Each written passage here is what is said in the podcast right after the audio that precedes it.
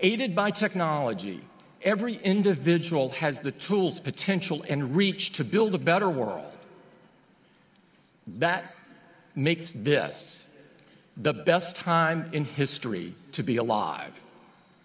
Whatever you choose to do with your life, wherever your passion takes you, I urge you to take the power you have been given and use it for good. Aspire to li- leave this world better than you found it. I didn't always see life as clearly as I do today. But I've learned the greatest challenge of life is knowing when to break with conventional wisdom. Don't just accept the world you inherit today.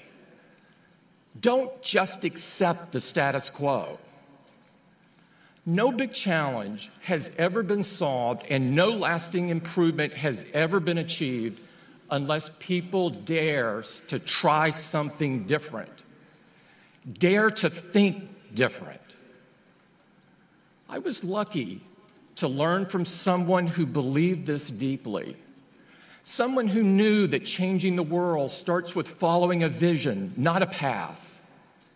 He was my friend and mentor. Steve Jobs.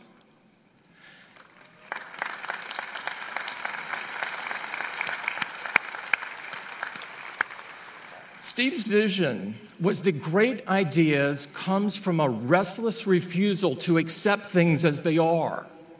And those principles still guide us at Apple today. We reject the notion that global warming is inevitable. That's why we run Apple on 100% renewable energy. We, thank you. We reject the excuse that getting the most out of technology means trading away your right to privacy. So we choose a different path, collecting as little of your data as possible, being thoughtful and respectful when it's in our care, because we know it belongs to you. In every way, at every turn, the question we ask ourselves is not what can we do, but what should we do? Because Steve taught us that's how change happens.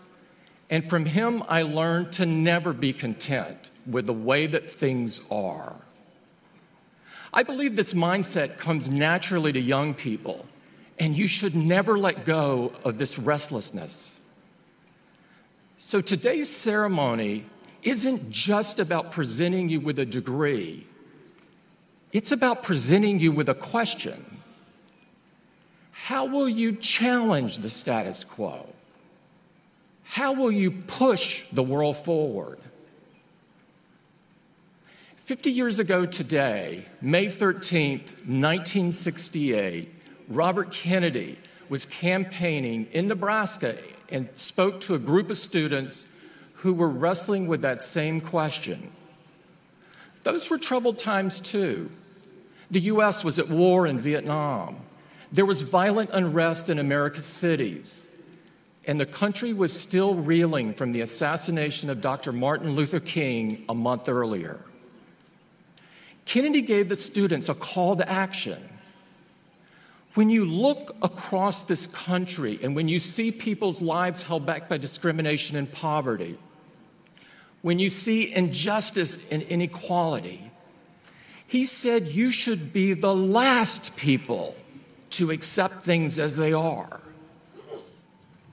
Let Kennedy's words echo here today. You should be the last people to accept it.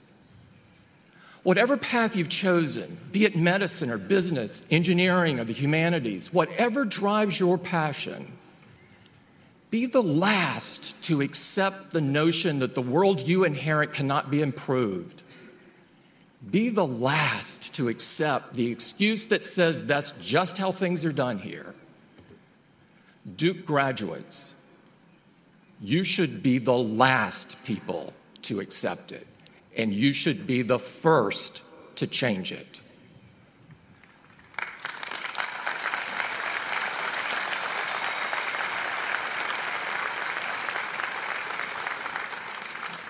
The world class education you've received, that you've worked so hard for, gives you opportunities that few people have, you are uniquely qualified and therefore uniquely responsible to build a better way forward.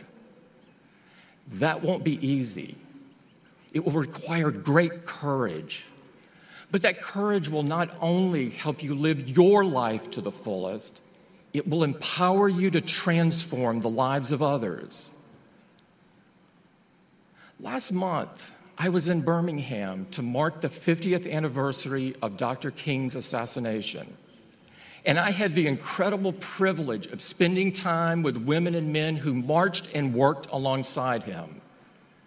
Many of them were younger at the time than you are now. They told me when they defied their parents and joined the sit ins and the boycotts, when they faced the police dogs and the fire hoses, they were risking everything they had, becoming foot soldiers for justice without a second thought.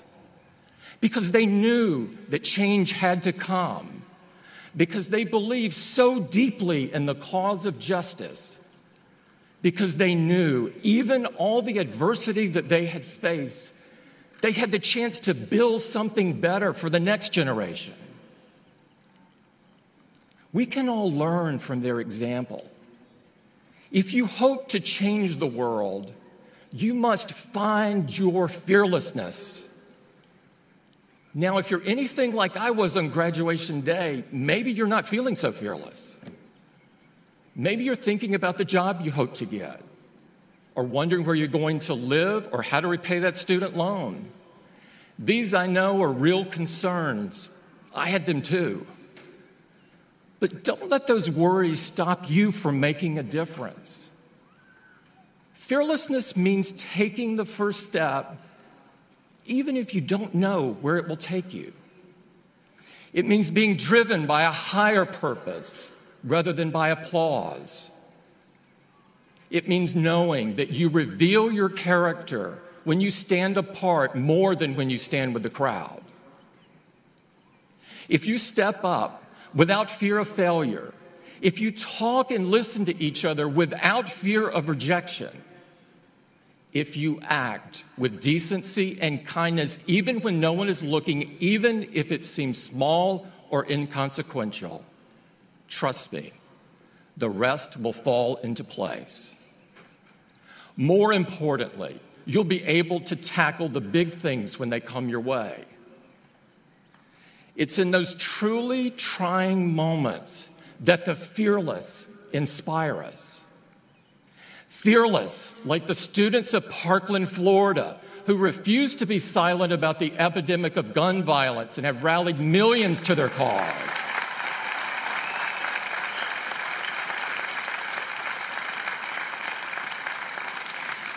Fearless, like the women who say, Me too, and time's up women who cast light into dark places and move us to a more just and equal future. Fearless, like those who fight for the rights of immigrants, who understand that our only hopeful future is one that embraces all who want to contribute. Duke graduates, be fearless. Be the last people to accept things as they are, and the first people to stand up and change them for the better.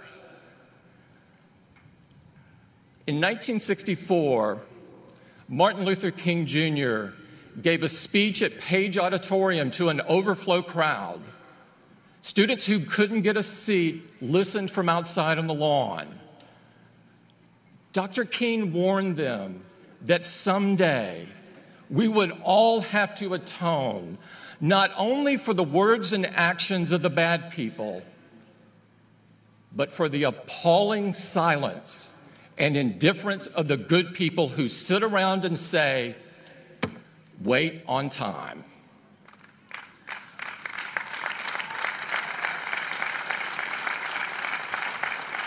Martin Luther King stood right here at Duke and said, the time is always right to do right. For you, graduates, That time is now. It will always be now. It's time to add your brick to the path of progress. It's time for all of us to move forward. And it's time for you to lead the way. Thank you and congratulations, class of 2018.